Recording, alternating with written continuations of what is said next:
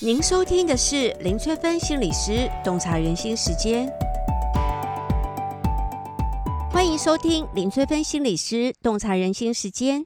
今天要洞察的是自拍的行为。最近有记者采访我说，有一名女子呢在派出所外面拍裸照，警方追查之后发现，掌镜的人呢是警察局的警员。那这名女子就向警方致歉。他声称自己呢是酒后一时好玩，所以兴起拍裸照的想法。那帮他拍的远景朋友呢，则说不知道对方会将照片上传到社群上面。警方讯问后呢，就依照妨害风化跟侮辱公署罪来送办。现在呢，我们就从自拍行为来看一个人的人格特质。不管是在媒体或者是网络上面，常常可以看到。很多人喜欢玩自拍，从手机自拍清凉的照片，到风景区快拍裸体的照片。接着呢，有些人还会花钱请专业的摄影师来拍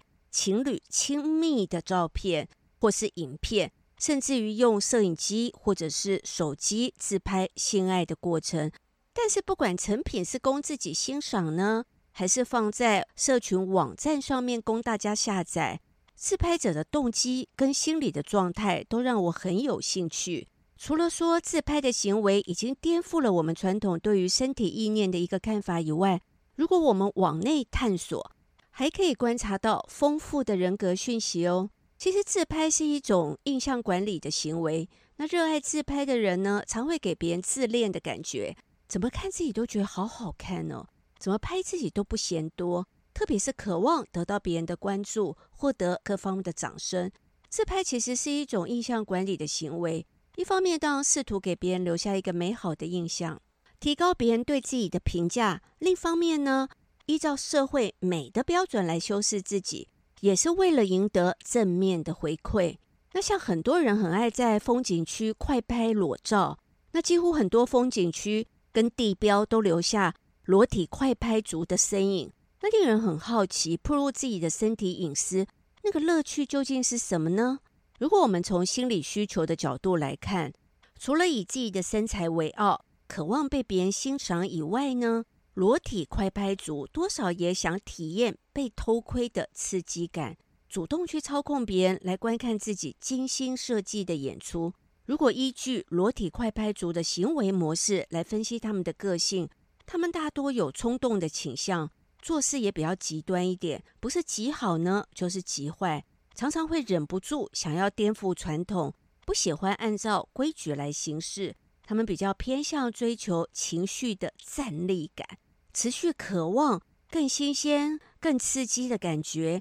甚至有裸体快拍族呢，宁可冒着被公司开除的风险，也坚持要捍卫自己裸露身体的自由。除了裸体快拍族以外呢，还有些人喜欢自拍性爱影片，有些情侣在热恋的阶段呢，会渴望拍下对方裸露的样子。这样子一方面呢是自我扩张的举动，想要把内心的亲密的感受呢扩张到外面具体的相片或影片。那另一方面呢，借由相片来见证双方的爱情，同时也宣示你是属于我的哦。我们的感情是有照片或影片为证的。那一般来讲啦，喜欢自拍性爱亲密照片的人，个性当然比较叛逆一点，不太在乎别人的评价。所以，当他们看到别人异样的眼光的时候，反而会让自拍族觉得自己很与众不同，满足他们自恋的欲望。那也因此呢，自拍族的恋爱历程多半有一点戏剧性，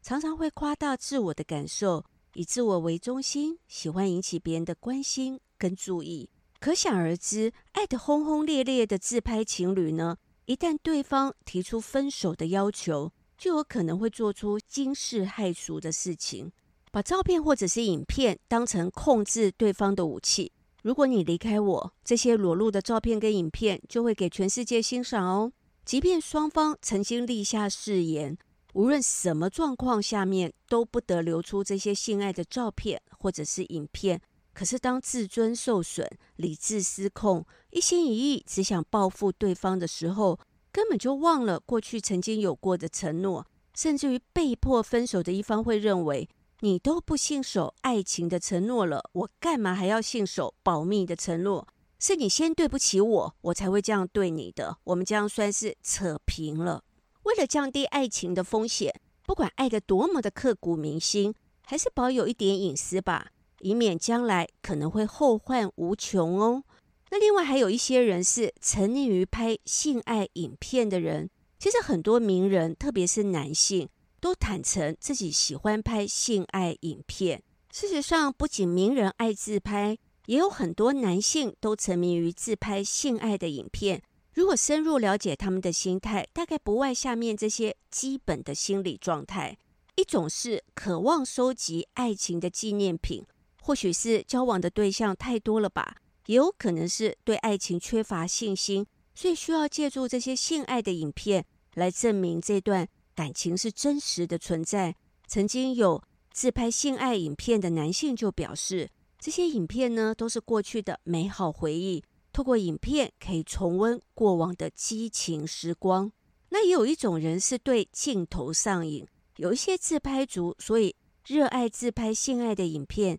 一方面是因为做爱的时候如果缺少了摄影机，那无论是气氛再浪漫，都会让他们觉得好像少了什么。面对镜头的时候，会让他们更有信心，所以他们不但爱拍影片，更爱跟情人一起观赏彼此的性爱影片。另外，还有一种人是欣赏自己的雄风，有一些自拍性爱影片的人呢，喜欢欣赏自己征服情人的过程，进而获得性权利的满足。还有一种人是属于人际疏离的，沉迷于自拍性爱影片的人，有些人是跟别人的关系很疏远。才会投入这么多的时间精力在拍性爱影片上面，特别是当他们感觉到无聊寂寞的时候，性爱影片就是他们最好的慰藉。由于拍摄性爱影片要冒着被别人发现的风险，为了避免被别人觉察自己的癖好，所以他们干脆就跟人群保持距离，以测安全喽。